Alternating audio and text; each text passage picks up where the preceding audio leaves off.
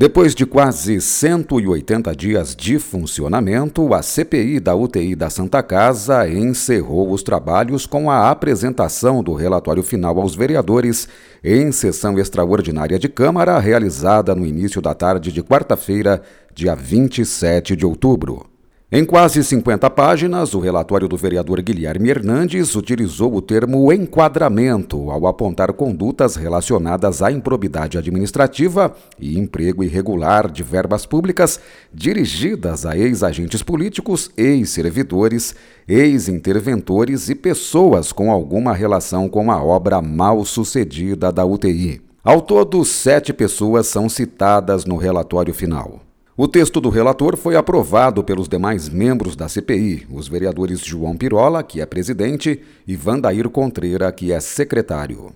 No quesito emprego irregular de verbas, o relatório sustenta que recursos vindos das subvenções repassadas pela Prefeitura e as verbas da Covid-19, majoritariamente do governo federal, não poderiam ser utilizados para a construção de novas obras.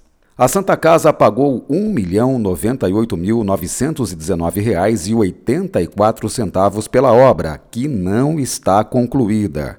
Duas construtoras foram responsáveis pela edificação.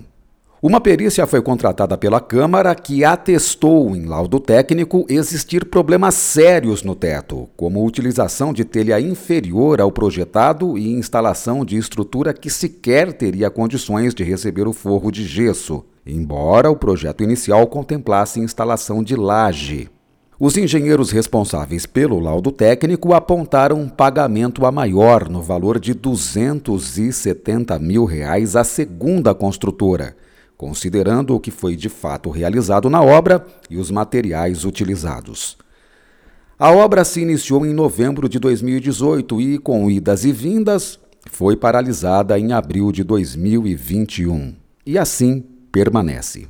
Encerrada a comissão, os autos são encaminhados para o Ministério Público Estadual e Ministério Público Federal, além de Tribunal de Contas da União e do Estado, Controladoria Geral da União e CREA São Paulo para a averiguação das ações dos engenheiros que atuaram na obra.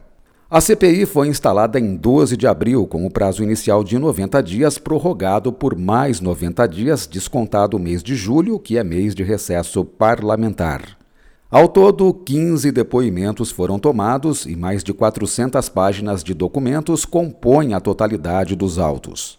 Acesse no site da Câmara itaporis.sp.leg.br links para documentos importantes, como o relatório final completo da CPI e o laudo técnico elaborado por engenheiros contratados pela Câmara.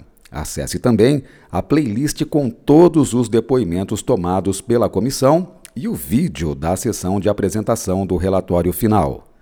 Flávio Moraes, Jornalismo, Câmara Municipal de Itápolis.